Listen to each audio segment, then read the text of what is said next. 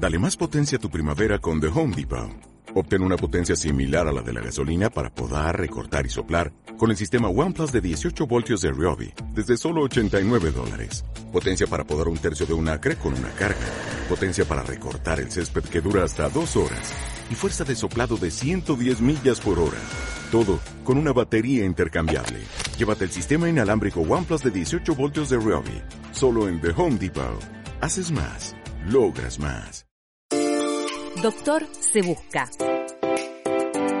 Importante empresa en expansión busca y selecciona doctor de cualquier rama de las ciencias. Sí, hemos dicho doctor. Los interesados, luego de salir de su asombro, deberán dirigirse a Riobamba 250 bis y preguntar por el laboratorio sonoro.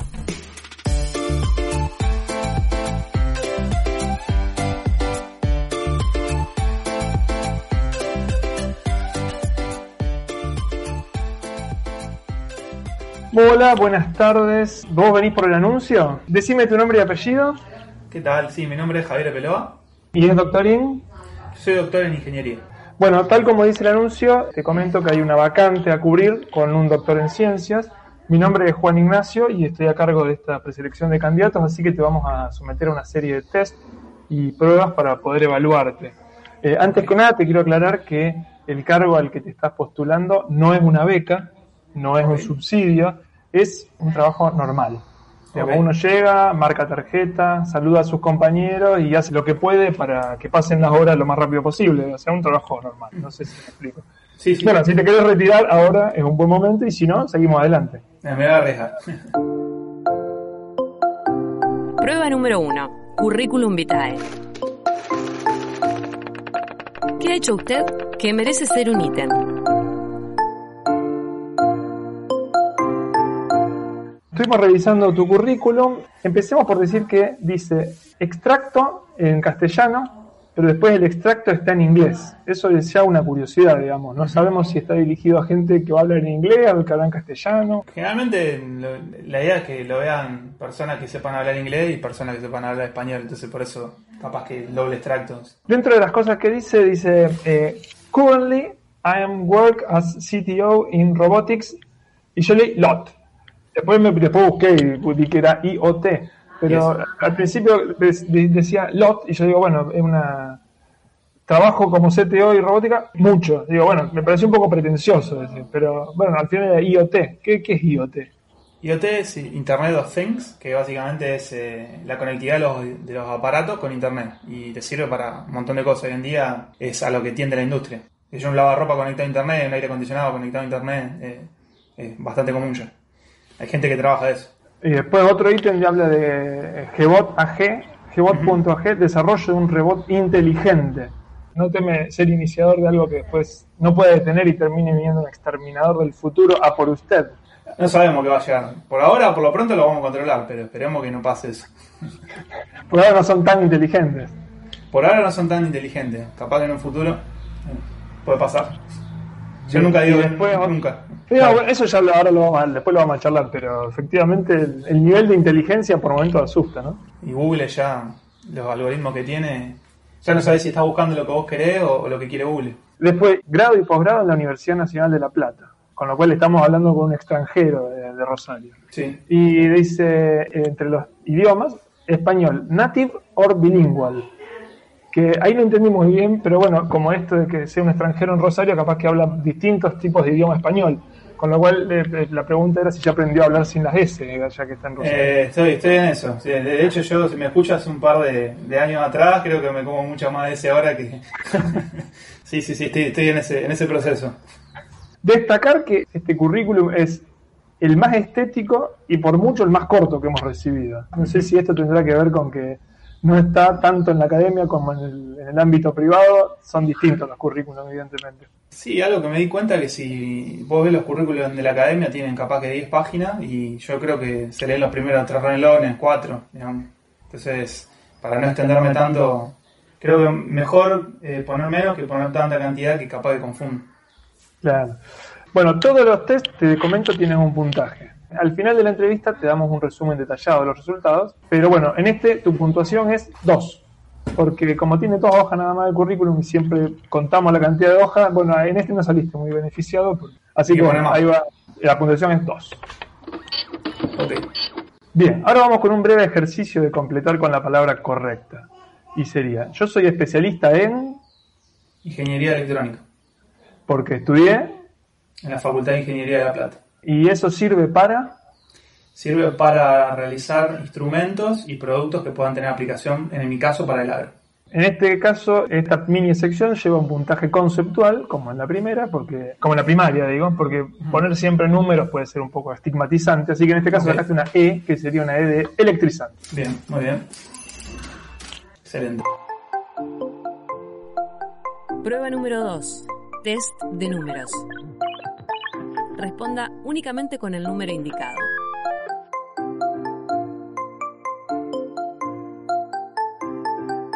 ¿Cuántos años tenés?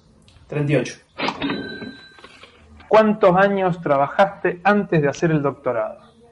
Trabajé un año. ¿Cuántos años te llevó a hacer el doctorado? El doctorado lo hice en 5 años. Cinco años. ¿Cuántos tutores de tesis tuviste? Tuve director, codirector, dos tutores. Dos tutores. ¿Con cuántos te seguís saludando o en contacto amistoso? Con los dos, por suerte. Muy bien, no es poca cosa. No, entiendo. no, no. Es difícil. ¿Cuántas veces pensaste en abandonar tu tesis?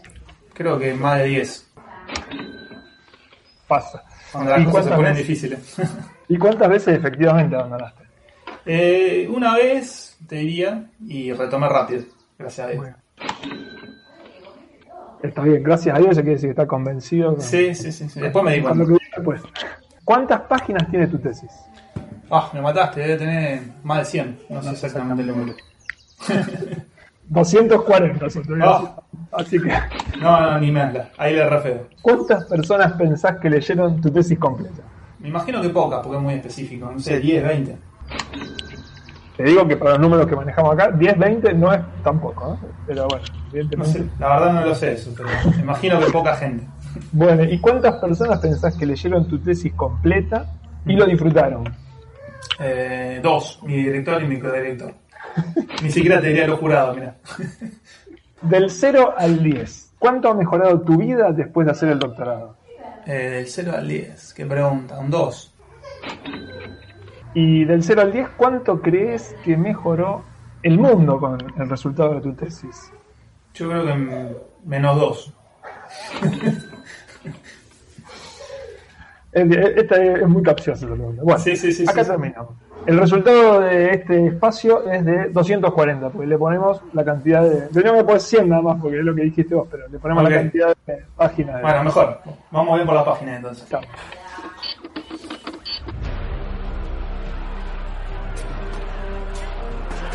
¿Qué somos? Doctorandos. ¿Qué queremos? Terminar la tesis. El director está del otro lado esperando el capítulo. Aquí lo tendrá. ¡Ah! Podremos perder amigos. Podremos olvidarnos de nuestras familias. Pero no nos van a sacar el doctorado. Seamos doctores, que lo demás no importa nada. La tesis, como bien sabes, es el proceso y la producción final del doctorado, que debe dar cuenta de lo aprendido y debe producir conocimiento científico. ¿Cuál es el título de tu tesis? Mediciones de vapor de agua en la atmósfera terrestre. Exactamente no me acuerdo el título, pero habla de eso. No te hagas problema porque nosotros lo tenemos y te comento que nuestra consultora adquirió un costosísimo dispositivo con un algoritmo muy complejo, bueno, vos sabés de ese tema, que sirve específicamente para analizar la eficiencia y eficacia de los títulos de las tesis doctorales. Se llama Lola, aunque todavía no determinamos a qué refieren esas siglas. Así que le cargamos a Lola todos los datos de tu tesis y acá están los resultados. Título. Estudio y validación de mediciones de presión de vapor de agua integrado en la atmósfera. El título tiene 89 caracteres. El análisis sugiere que se pueden ahorrar 18 caracteres. Bueno, creo que mejoré en eso, te lo resumí. Eh, 18 caracteres, eh, lo que se puede ahorrar, no es mucho, o sea que está, está bastante constreñido el título, pero nosotros tenemos, porque Lola es muy completa, también te tira opciones de título, como para ver qué, cómo podría... Un poco tarde lo hace, porque ya la, la tesis está terminada, pero bueno, no importa. Lo vamos, vamos a escuchar igual cuáles son las opciones que da Lola para el título. Acá está la primera. Opción 1. Desarrollo de un sistema de medición del vapor de agua en la atmósfera. Que curiosamente bastante parecido a lo que había comentado. Sí, bueno, funciona bien. Sería que va bien, va bien, va bien. Sí, sí, sí. sí. Estamos en sintonía con Lola. Bueno, Muy la bueno. opción 2 sería la siguiente. Opción 2. Instrucciones para medir una nube. Instrucciones muy buenas. Ese incluso sirve para hacer la comunicación de, la Sí. tesis a los niños. Sí, sí, sí. Tenés que salir y mirar primero. Las tenés que ver. O Claro. sea, eso es lo primero que tenés. Observación sería. Observar la nube. Muy bien. Y después la, la tercera opción que tira, no es tan corta la que tercera opción que tira Lola. Vamos a escuchar. Opción 3. Elaboración científico-técnica de una respuesta a la pregunta del playero de la estación de servicio. Y maestro, ¿va a llover?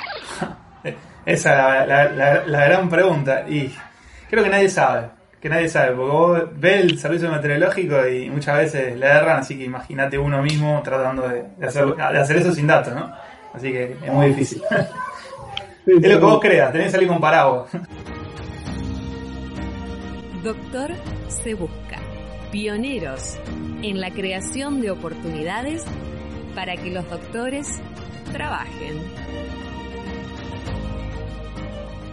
Bueno, y este es un espacio del programa en que nos tomamos para charlar un rato, efectivamente, sobre tu tesis. Y la idea es que nos cuentes un poco de qué, de qué trata tu tesis. Bueno, mi, tesis fue un un poco particular porque yo fui uno de los primeros ingenieros que hizo la, la tesis, ingeniero electrónico, que hizo la tesis en, en la Facultad de Astronomía de La Plata.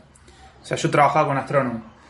Eh, y, los astrónomos con los que trabajaba también eran bastante particulares porque en vez de, trabajar capaz que con, datos de estrella, qué sé yo, no, cuando, cuando piensan astrónomo piensan planeta, estrella, galaxia, trabajaban más en lo que es baja atmósfera, que es eh, básicamente la atmósfera terrestre.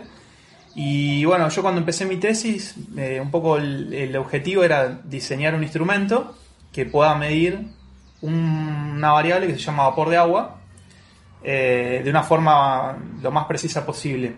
Y el instrumento que yo construí, digamos, en mi, tesis se llama radiosonda, que son dispositivos que se usan en todos los aeropuertos del mundo, más que nada para ver las condiciones climáticas, pero que un parámetro que te dan es ese valor de vapor de agua. Así que bueno, mezclé un poco la parte de ingeniería, que era el armado de ese instrumento, con la parte que hacía esta gente de gastronomía, Amalia Mesa y mi codirector Alberto Baba, que en algún momento escuchan esto me van a, me van a saludar. Que bueno, eh, esa fue mi tesis, hacer ese instrumento y validar que ese instrumento funcionaba. Eso fue un poco la- el, el objetivo. Cuando decimos vapor de agua, ¿estamos hablando de las nubes o no solo? O... Sí, en realidad el- vapor de agua está aunque no haya, no- aunque no haya nubes. O sea, hoy en día vos tenés un día soleado y vos podés medir y va a haber un contenido de vapor de agua. Cuando vos tenés obviamente nube, el contenido de vapor de agua es mucho mayor. Pero cuando uno habla de vapor de agua es cuánto vapor hay flotando en la atmósfera en ese momento que puede estar condensado o no. ¿Está bien? Puede estar en, en- en la nube, que es una expresión ya de un vapor de agua que es mucho más visible, o puede estar en, en- en- una cantidad mucho menor que no es visible, pero que está. Y es lo que llamamos natural- normalmente la humedad. Está relacionado con la humedad, no es directamente eso, porque la humedad es a nivel de suelo, más que nada. Cuando uno habla de humedad, estás hablando a, a nivel del mar, generalmente, o, o- o algunos metros a nivel del mar, acá en Rosario. Eh, en realidad, el vapor de agua es una columna que va desde el nivel del mar, generalmente hasta los 3-4 kilómetros de altura, donde está más concentrado. Digamos, el aporte que vos haces a la, a la- a la gente de- del área de esta astronomía, ¿ellos lo que estudian es el clima básicamente o no? Claro. no? Ellos lo que, lo que hacen con esos datos es hacer modelos climáticos, más que nada. O sea, lo- lo- lo- eh, trabajan en conjunto con meteorólogos y bueno, estos datos con- en conjunto con estos trabajos de, de- de meteorología sirven para modelos climáticos, un parámetro re importante, el, el vapor de agua. Se usan en general para alimentar estos modelos. Claro, o sea que efectivamente tu estudio aporta a, supongamos que la construcción de un modelo climático, digamos. Hay una Sí, sí, es como que sería el, sería el final de la cadena ese, ¿no? Es como que vos tenés como, si lo mirás de- desde lejos, tenés el, instrumento, después la gente que procesa esa información y la, tra- la traslada, si querés, a- como para hacer gráfico, un Excel, y después todos esos datos se agarran y se meten en otro lugar, que son estos modelos climáticos, que vos, como lo que me preguntaba vos, ¿va a llover o no? Bueno, es un aporte a tratar de resolver ese problema que no es nada, nada, nada sencillo. eh, entre, entre muchas otras cosas, ¿no? Porque no solo la lluvia, sino un montón de fenómenos climáticos puedes predecir con, con estos modelos. Más allá de que uno se ríe, digamos, y, es el chiste fácil el tema de, que, de, de lo que erran los meteorólogos, yo creo que se ha ganado mucho en, en exactitud en, ese, en esos temas. Sí, sí, sí, sí, sí, sí, sí, Incluso- seguro, seguro. Incluso en predecir si va a venir una, una, una época de sequía, una época de mucha lluvia, eso me parece que...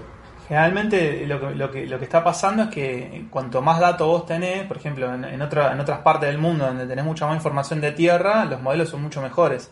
Entonces también lo que pasa capaz que, que- que en esta parte del hemisferio es que tenés mucha menos cantidad de información, entonces es mucho más difícil poder predecir y eso hace que los modelos no sean tan buenos, pero no por una cuestión de que nosotros no, no somos buenos en hacer los modelos, sino que no tenés datos. Eso es un- uno de los, de los grandes problemas que yo me lo enfrenté en la tesis también.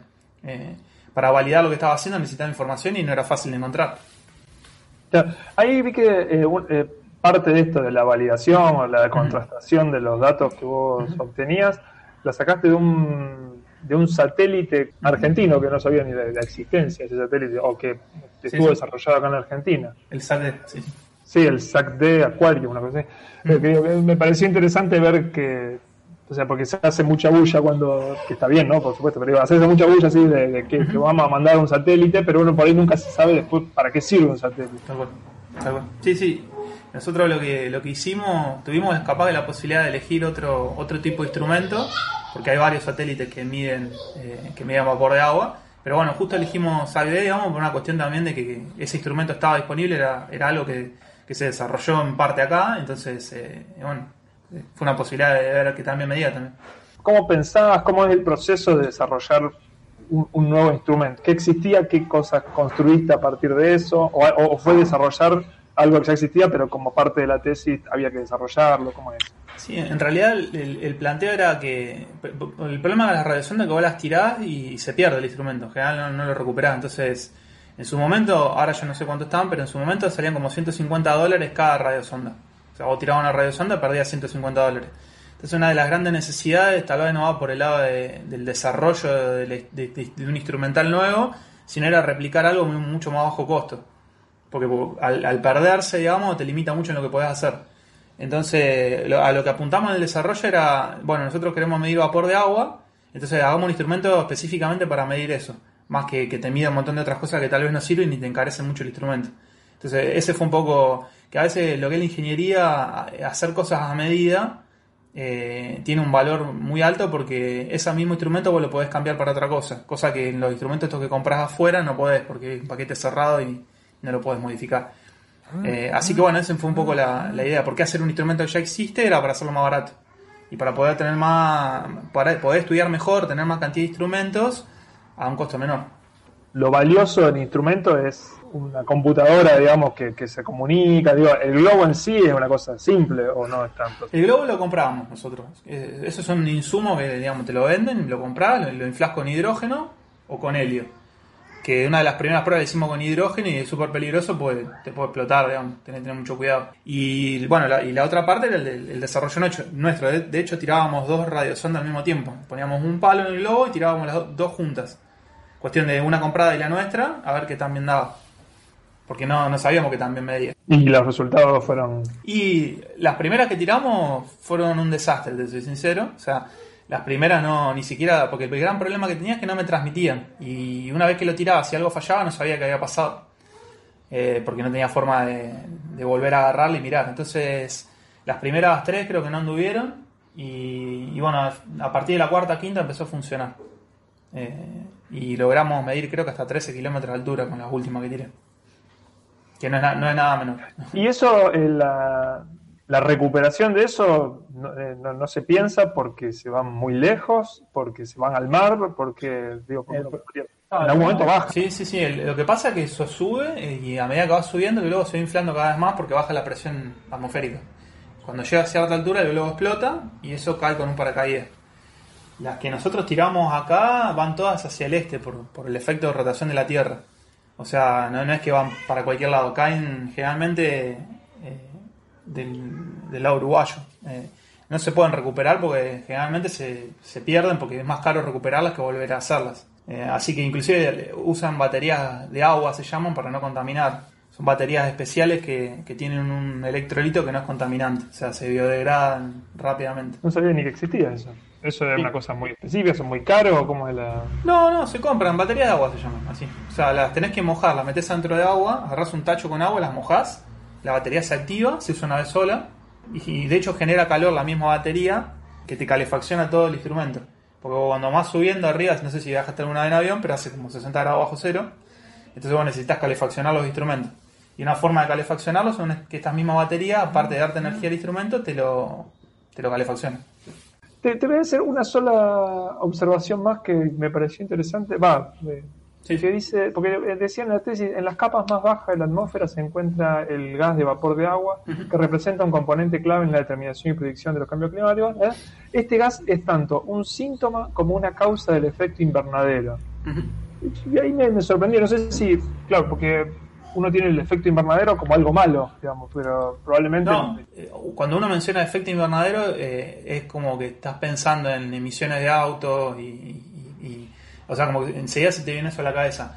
Pero el, gas de vapor de agua también genera ese efecto porque absorbe calor del sol y, parte de eso es que nos permite la vida acá en la Tierra. Pues vos imaginate que si las temperaturas bajaran mucho y no, existiera ese efecto inverna- invernadero, eh, estaríamos no podría haber vida en la Tierra. Entonces, el efecto invernadero en general, cuando uno lo menciona, es el exceso de gases que hacen que se genere un calentamiento en la atmósfera. En ese caso, el vapor de agua eh, no es un gas que, que es como el dióxido de carbono que te va a empeorar todo, sino es un gas que regula, que hace que la temperatura se mantenga constante. Las emisiones de dióxido de carbono excesivas lo que hacen es que ese efecto se potencie, digamos, y es, algo que no es bueno, pero es algo artificial. Eh, O sea, no, no es como el vapor de agua, que es algo que está en la atmósfera naturalmente. digamos. El gas de vapor de agua es un regulador. O sea, vos imagínate, el agua cuesta calentarla y cuesta enfriarla. Bueno, en la atmósfera pasa lo mismo. ¿Qué queda por hacer? Eh, ¿Era parte de un desarrollo lo tuyo? ¿Era un, un desarrollo separado de lo que se estaba haciendo? Nosotros de- después de ese, de ese trabajo publicamos un paper, un trabajo, digamos, donde bueno, mostramos todo esto que hicimos. La idea futuro, yo después no seguí, no, continué trabajando en CONICET, bueno, eh, mi currículum está, yo arte en el sector privado, pero a futuro la idea era, era poder construir radiosondas y reemplazar las radiosondas que hoy en día compra Argentina afuera. Se compran más que nada eh, eh, eh, una marca que creo que vende alrededor del 60% de las radiosondas en el mundo. Un poco la idea era ver si se podía empezar a reemplazar e- esas radiosondas con, con algo de lo que estamos haciendo acá. Y bueno, estaba encaminado, había- había buena, buenas chances de hacerlo y bueno, finalmente yo seguí por otro camino. Pero todo eso está disponible, digamos. Fíjate que mi tesis está online, que eso se podría agarrar todo eso y claramente se puede hacer acá en Argentina. Eh, así que se integraría en ese sector, en tratar de reemplazar un poco eh, por algo nuestro, que no solamente el costo sería lo eh, que es más barato, que es algo bueno, sino que podríamos medir muchas otras cosas que tal vez en los equipos de estos viene como, como algo muy cerrado y no lo puedes cambiar. Es como que le da mucha más libertad a un investigador tener un instrumento en el cual, che, le puedo poner este sensor, le puedo poner este otro, puedo medir esto. Había, había surgido la posibilidad de medir ozono, por ejemplo, que ponerle un sensor para eso. Un poco eso, así se, se estaba integrando cuando hasta el momento que yo me fui. Vamos a dejar esto ahí con una chinche para seguirlo después, pero aprovechando este momento así ameno de charla, vamos a escuchar un poco de música. Dale. Vos no sé si, si sos de escuchar música, si escuchabas música produciendo la tesis. Sí, sí, me, me gusta mucho. Toco la guitarra también. Sí, sí, sí, me gusta, me gusta. Toda la música. Te comento que nosotros tuvimos la intención de hacer una especie de tesis musical sobre tu tesis doctoral. Ok. Así que encontramos estos elementos que ponemos a tu consideración, que vamos a ir repasando. Empezamos entonces.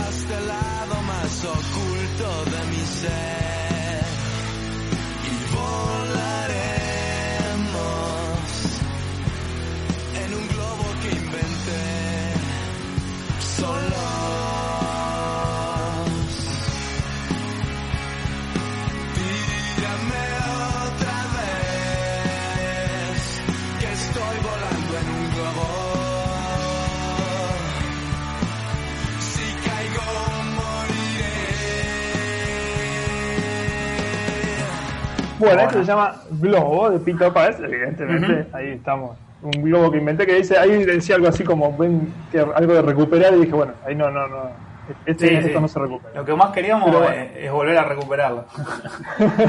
Era ver a ver qué había pasado si no andaba. Bueno, la segunda, a ver qué te parece.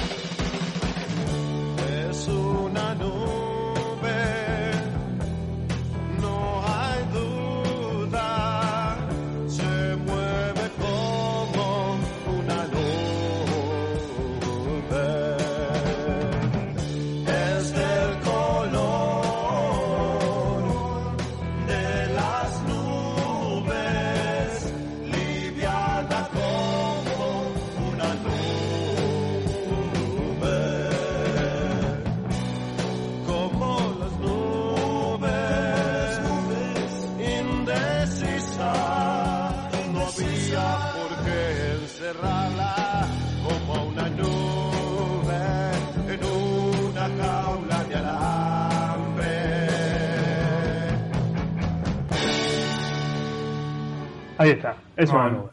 Es una nube, exactamente. Muy bien. Otros, otros estudiosos de las nubes. Y la el, el tema final. Voy a contarles una historia de un amigo particular. En el barrio todos le dicen, le dicen el flaco humedad. Si juntamos unas monedas con los pibes para tomar,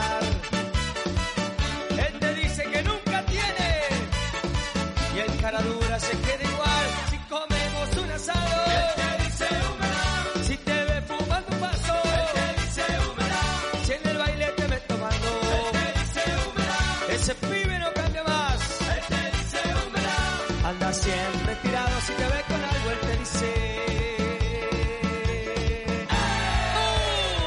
¡Humedad! Muy bueno. No sé si tiene mucho que ver con la tesis, pero Sí, sí, sí. sí. Habla del humor. Ah, está, está relacionado. Sí, sí, sí, totalmente. Bueno, no sé si te pareció esta aproximación a nuestra tesis. Igual te comento, nosotros no quedamos muy conformes con, la- con lo que hicimos, pero por suerte eh, la consultora contrató al cantautor de la novísima trova rosarina llamado Mancinatra y a él le pedimos que hiciera un tema original que fuera un resumen de tus estudios, o sea, de la tesis, y que pudiera dar cuenta de la tesis en tres minutos. Así que es todo un desafío, pero bueno, él escribió una música maravillosa, pero como que siempre le pasa, se quedó corto de inspiración al momento de ponerle letra. Así que tuvimos que usar el abstract mismo de tu tesis. Así que bueno, lo que vas a escuchar es esto. Es la canción se llama Vapor de Agua, y el- así que sería Vapor de Agua, Ancinatra de Peloa. Que era. ¿no? La medición de vapor de agua tiene una importancia fundamental desde un punto de vista climatológico. Su medición resulta fundamental para la creación de modelos climáticos realistas y para el estudio del comportamiento climático global, climático global, climático global, global, global, global, global.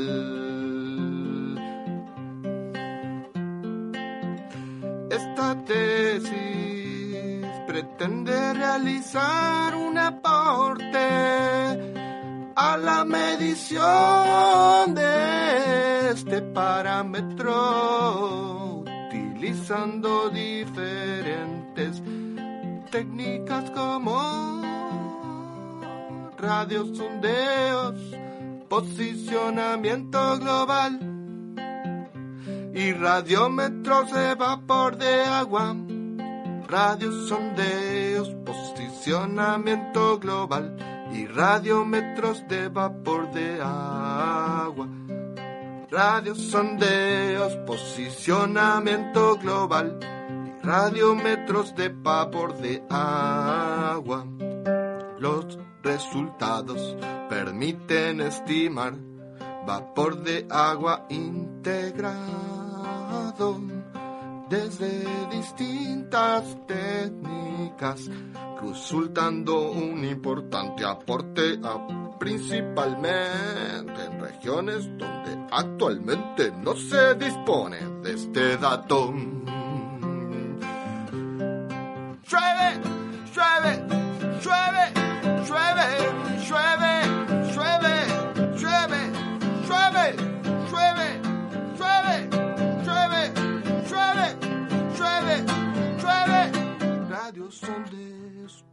Posicionamiento global y radiometros de vapor de agua.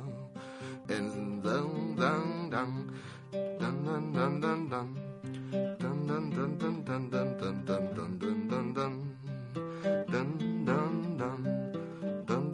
Dun.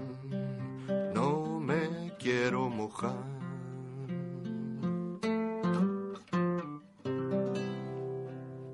Parece una canción de Joaquín Sabina por momentos. Eh, se pone melancólico, después como que arranca. Ahora que sabemos que sabes tocar la guitarra, ya tenés una para sacar durante el fin de semana. Olvidate. Sí, sí, sí. Totalmente. Prueba número 3. Test del director. ¿Quién es la persona que ilumina tu camino? ¿A quién preferís como director de tesis? Opción 1, Citripio. O Citripio. Es muy empático, muy querible, pero no es muy lúcido, aunque sí te puede ayudar muchísimo con el lenguaje académico y las traducciones. Opción 2, eh, Archudichu. Sabe de todo, maneja perfectamente cualquier herramienta, pero es casi imposible entender lo que dice. Y la opción 3 sería BB-8, que es bastante tonto, es bastante inútil, pero es la novedad y está de moda. ¿Cuál sería tu opción? Eh, yo creo que voy por la primera, che, por la empatía. Creo que es fundamental. Sí, sí, sí, sí. Yo creo que, que aparte en muchas situaciones, vos me preguntaste en qué momento quisiste abandonar tu tesis, yo creo que la empatía es lo, eh, lo que te puede ayudar a volver, digamos, si, si te cansaste, muchas veces te frustraba, ¿viste? Eh, así que voy por la 1. Muy bien. Si estuviera en un bote en el medio del mar y pudiera rescatar a uno solo de la siguiente lista, ¿a quién rescataría? A los hermanos Montgolfier. El 2, a Nikola Tesla. El 3, a Tomás Alba Edison. Y el 4, a tus directores de tesis. Eh, ah, me la pone complicada. Eh, yo a mi director la verdad que, que lo, lo estimo muchísimo, pero a Nicola, Nicola sin duda. Es un fenómeno, un grande. Y ahí, ahí te metes en el medio de una, de una rencilla de este River Boca a nivel central, ¿no? Eh, sí, sí, sí, con, con, con Tomás. Pero Nicola me gustaría hablar con él, si se pudiera algún día. si fuera posible. Esta sección decidimos que los puntajes sean íconos, como los sellitos de las maestras de, de primer grado. En este caso le tocó la manito que hace el gestito de idea en honor a Edison y a Tesla, por supuesto. Terminaste tu doctorado y decís, ¿ahora qué? ¿Quién va a saber valorar mi esfuerzo y dedicación? ¿Quién va a entender lo que me costó llegar a este título, las cosas que dejé de lado? ¿Quién va a saber apreciar los años de estudio y perfeccionamiento que conllevan este doctorado? En Radio UNR, Lapso y Asociados tenemos la respuesta. Nadie. Bueno, na- bueno, nadie no. Por ahí tu mamá. Aunque sabemos que tu mamá prefiere a tu hermano. En este espacio nos interesa hablar de, ya no de tu tesis, sino de tu disciplina, digamos, desde el ámbito de, de la electrónica, Internet de las cosas, bueno, este tipo de, de- robots inteligentes. A mí se me ocurría que es el, el espacio más fértil para lo, lo que podríamos entender como un inventor hoy por hoy, ¿no? La verdad que este, se está trabajando mucho y, hay muchas cosas nuevas. Eso es lo que uno, que, que, digamos, no te, da el tiempo a veces para, para seguir todas las nuevas cosas, las tecnologías que aparecen. Pero sí, sí, sí, tal cual. O sea, hoy, hoy en día todo el mundo habla de, de la robótica, pero bueno, tener un robot en tu casa o, lo ve en la calle andando. Y es como los celulares hace, hace qué sé yo, 20 años atrás, 15 años atrás, que, que tal vez no todo el mundo tenía, pero que empezaban a aparecer y estamos en ese momento, creo yo que la robótica nos va, nos va a empezar a, a rozar mucho más cerca y vamos a empezar a ver eh, robots mucho más rápido, digamos, porque las tecnologías están haciéndose cada vez más, más eficientes y están empezando a, aparecer en distintas aplicaciones. Así que sí, la verdad que está muy bueno. Cuando veo el tema de, los- de los robots, pienso en las primeras épocas del auto, por ejemplo, que- o las primeras épocas de la mayoría de los inventos, ¿no? De, de un helicóptero, por ejemplo, que ha, ha muerto gente, o del avión, vos ves la- los primeros aviones y, y- y eran perfectamente inútiles, digamos, era un montón de energía puesta para no ir a ningún lado. Digo, quizá, el, claro, los robots están en ese lugar, digamos. Hoy los robots que vemos parecen ridículos o inútiles o, ineficientes, pero si lo comparamos con el desarrollo del auto, lo que nos espera, ¿no? Sí, sí, seguro. Aparte, cuando uno habla de robot, enseguida te podés pensar en, qué sé yo, en una persona, en, en- en un humano biónico. Pero en realidad los robots, hoy en día, uno también este, lo que es toda la parte de, de auto, navegación autónoma de autos y todo, en definitiva son robots porque van percibiendo su entorno y van tomando decisiones. Tesla, por ejemplo, como decís vos, eh, están fabricando ese tipo de cosas y, y cada vez evoluciona más. Ya no estamos lejos de que un auto se maneje solo y que pueda andar, lo pueda mover acá. Estamos, estamos bastante cerca de eso. Todo indica que va a aparecer y va- van a estar esas tecnologías disponibles. ¿Hay algún, algún desafío puntual que tenga hoy todo el ámbito de la eh, ingeniería electrónica y de la robótica que le permita dar un salto o, o es simplemente una, una, una cuesta ascendente que hay que ir recorriéndola? Yo creo, si, si vos me preguntabas a mí, hay, hay dos saltos. Uno, el costo, pero el costo vos ves históricamente, eso se supera. Se supera porque la electrónica y todo va avanzando y se hace más económico.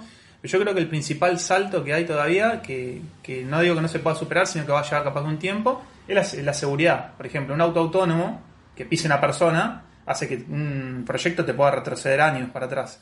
Lo mismo con un robot que haga alguna actividad. Son cosas mecánicas, componentes mecánicos que, que tienen que tener normas de seguridad y, funcionar de manera de no lastimar a nadie. Eh, digo no lastimar a nadie no intencionalmente, sino por una falla que tenga el dispositivo. Y eso yo creo que es el principal obstáculo, digamos, para que todas estas tecnologías que ya están disponibles bajen a aplicaciones concretas para que, que lo podamos palpar, digamos. Eh, no sé, si lo, llevas al caso del celular, es difícil que un celular mate a una persona, o sea, te, te puede agarrar adicción, te tenés un montón de problemas, pero que, que a vos te pase algo por usar un celular, a que un robot, por ejemplo, funcione mal y pueda te pueda lastimar, digamos. Eh, es como, eh, capaz que ese es el, el paso más, más difícil que queda, que, que se va a superar, digamos, pero, pero va a llevar tiempo. Sí, con respecto a esas dos cosas. Una, el tema del celular es interesante porque es algo que hace algunos años era un sueño que parecía imposible, digamos. Y, y llegó quizás antes de lo que uno podía suponer, ¿no? Totalmente, sí. Aparte el celular es hiper complejo. O sea, uno maneja hoy en día un celular y no, no tiene idea de todo lo que pasa atrás de eso. Eh, y es una tecnología que vos decimos años y te estoy hablando de 10 años atrás. O sea, o sea hace 10 años atrás el WhatsApp no existía. Eh, o lo tenía muy poca gente. Hoy en día todos trabajamos con WhatsApp. Y es increíble, yo le, mando un mensaje a una persona que está en Rusia capaz y lo lee y me, contesta, me manda archivos. Como que eso avanzó extremadamente rápido. Y bueno, yo espero que con la robótica y todo pase lo mismo. En algún momento se va a hacer un boom y supongo que pasará algo similar.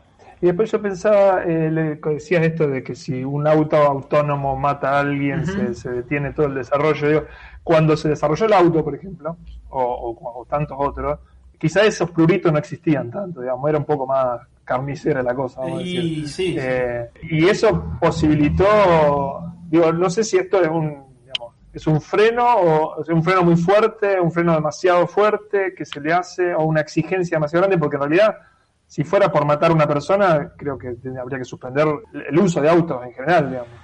sí, sí, tal cual. O sea, si vos ves los accidentes de tránsito que hay, son no sé cuánta gente muere por, por día. El tema yo creo que viene, primero por un lado, que antes no- uno no se enteraba tanto de estas cosas. Como que ahora enseguida se muere uno en, no sé, en, en- Rusia, donde esté, y vos te enteraste de que un auto, la, noticia es como muy rimbombante y genera mucho ruido en la sociedad. Pero lo, lo- lo que creo también es que, mm, digamos, la gente piensa, o me pasa a mí, ah, si este auto mató a una persona, todos los autos pueden fallar al mismo tiempo y matar un montón de gente al mismo eh, Es como que si existe la falla, uno ya no le tiene, le tiene, le tiene miedo porque, porque piensa que esa falla está en cada uno de los autos y que pueden, puede pasar masivamente.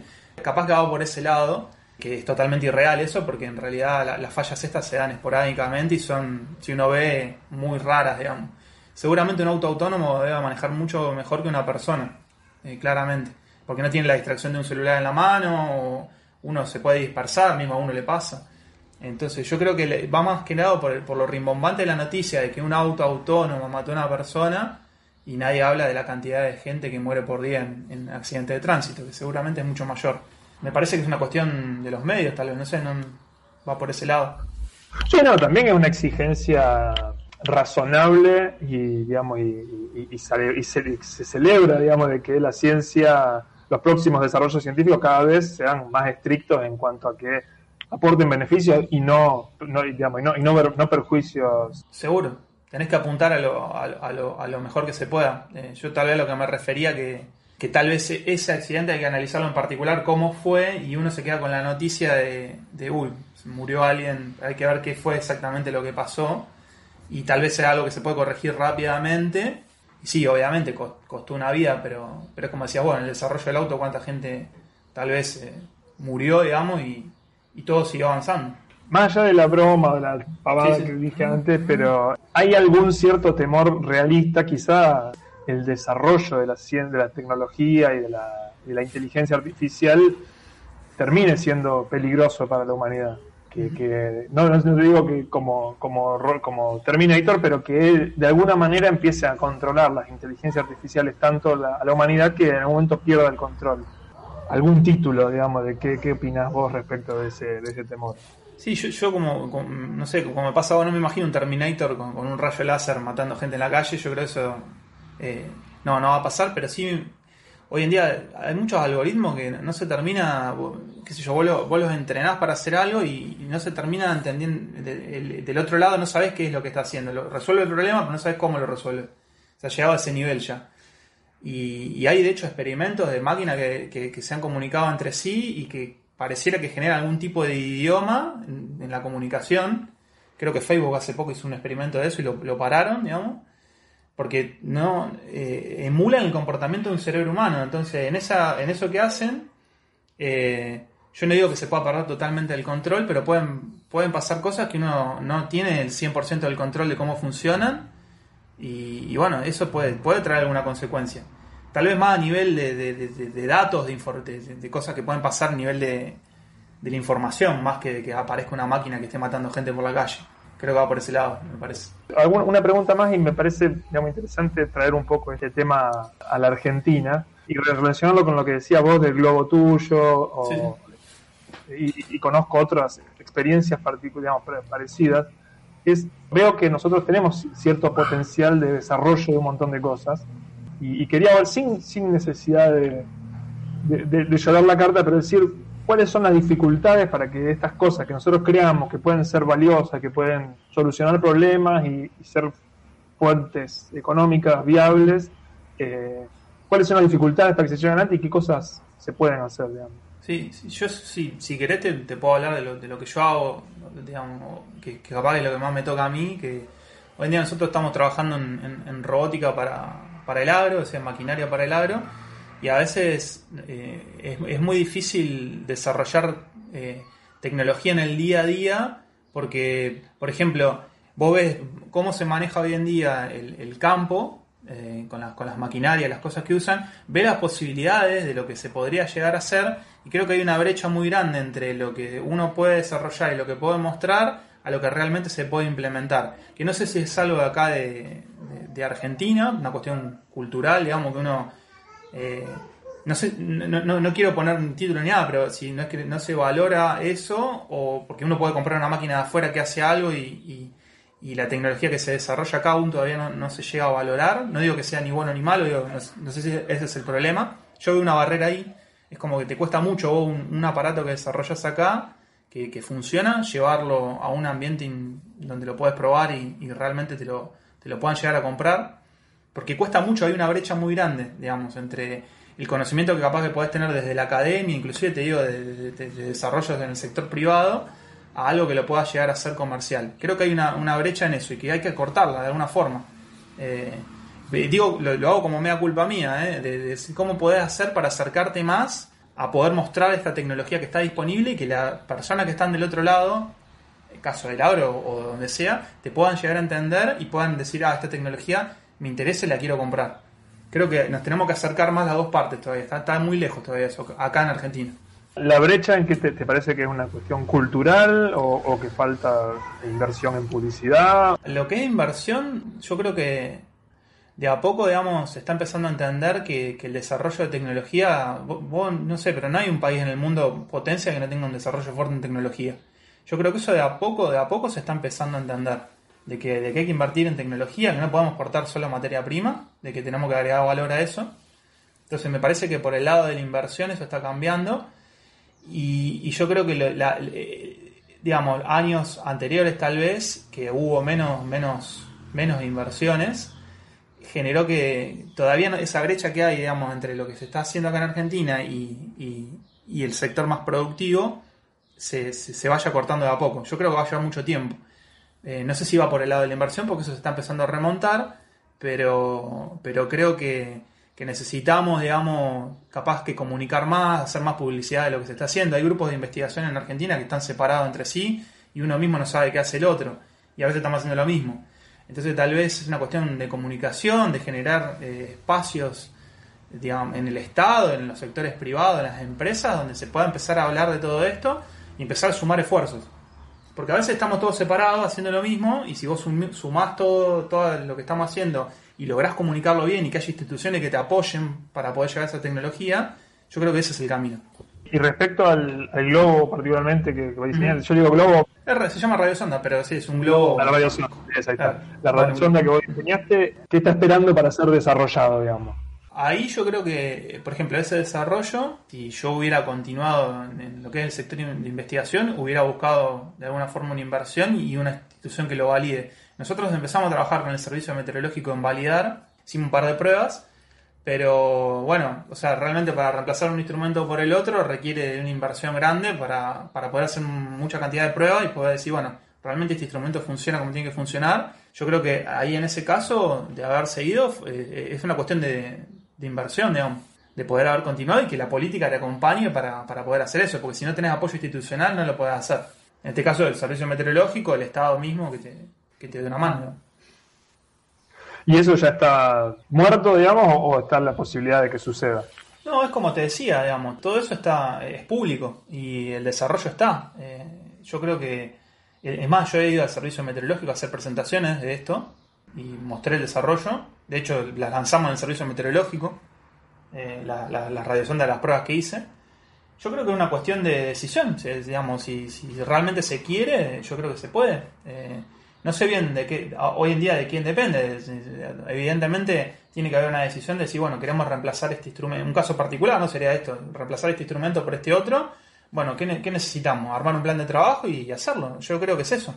La, capacidad está, la gente está. Yo creo que tenemos todos los recursos, pero es una cuestión de decisión, de decir, bueno, vamos a hacerlo, lo hacemos nosotros. ¿Nos va a llevar un par de años? Sí. Te va a salir capaz que a los primeros años más caro que comprarla afuera, pero después la vamos a hacer nosotros. Consultores externos. ¿Qué opina Daniel Higiénico de todo esto?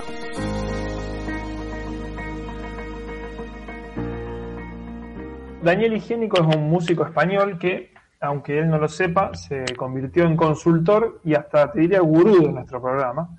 En esta oportunidad, como siempre, una vez más fuimos a consultar su discografía para que nos dé una opinión sobre tu tesis, tus estudios, y esto es lo que encontramos a modo de editorial.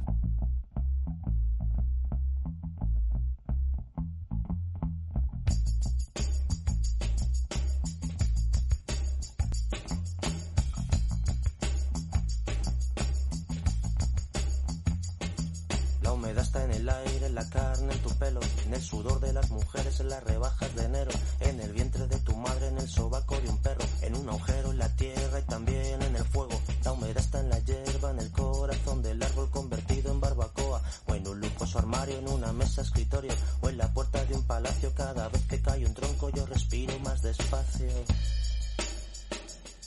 La humedad, la humedad, coño con la humedad.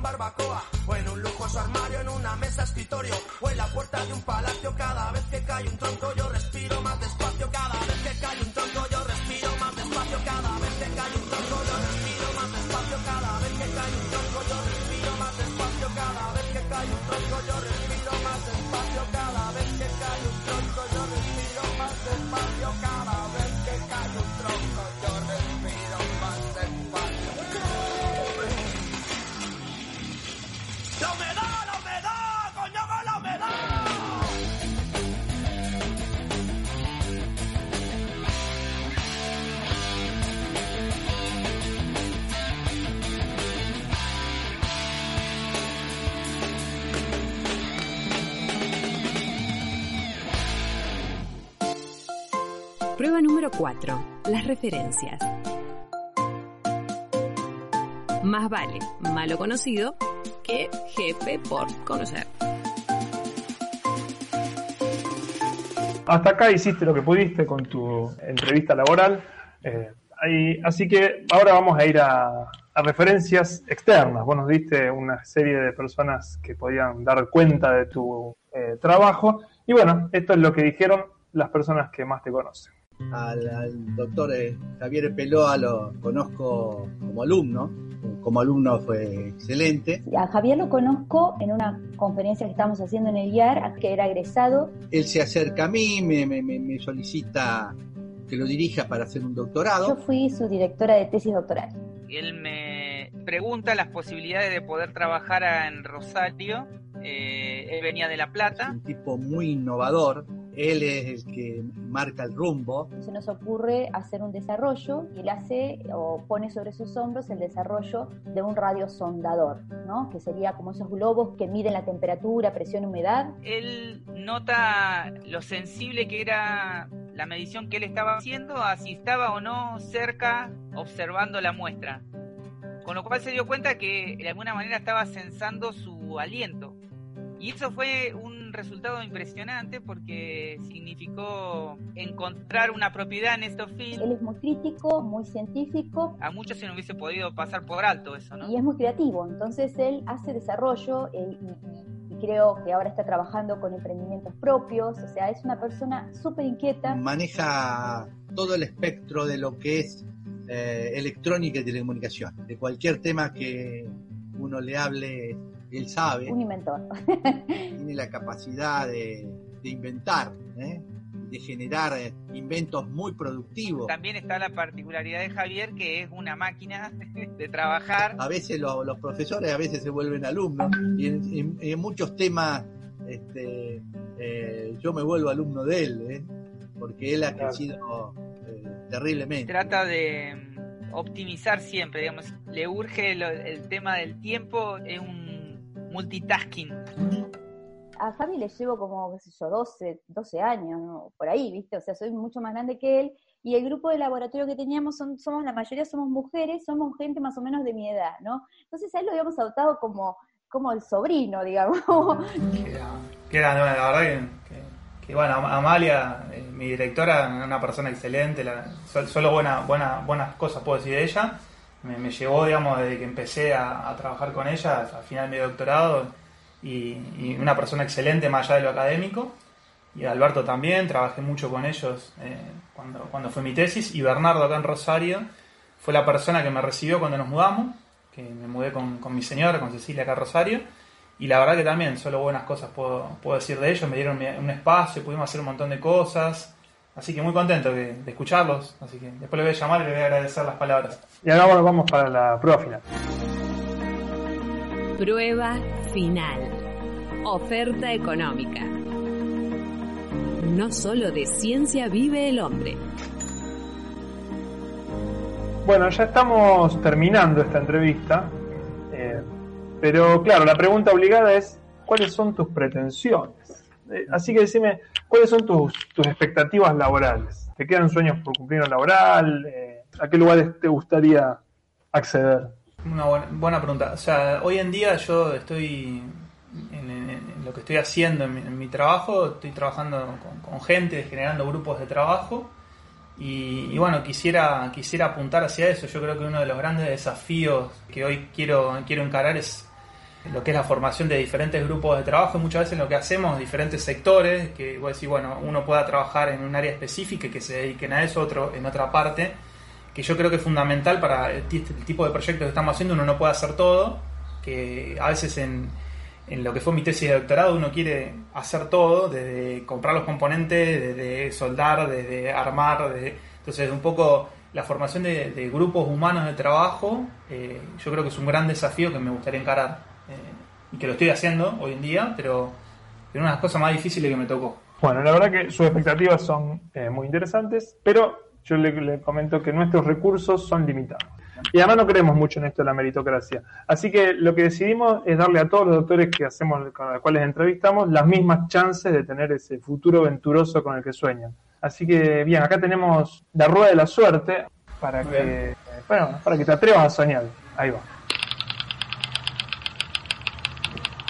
La oferta que te hace la consultora es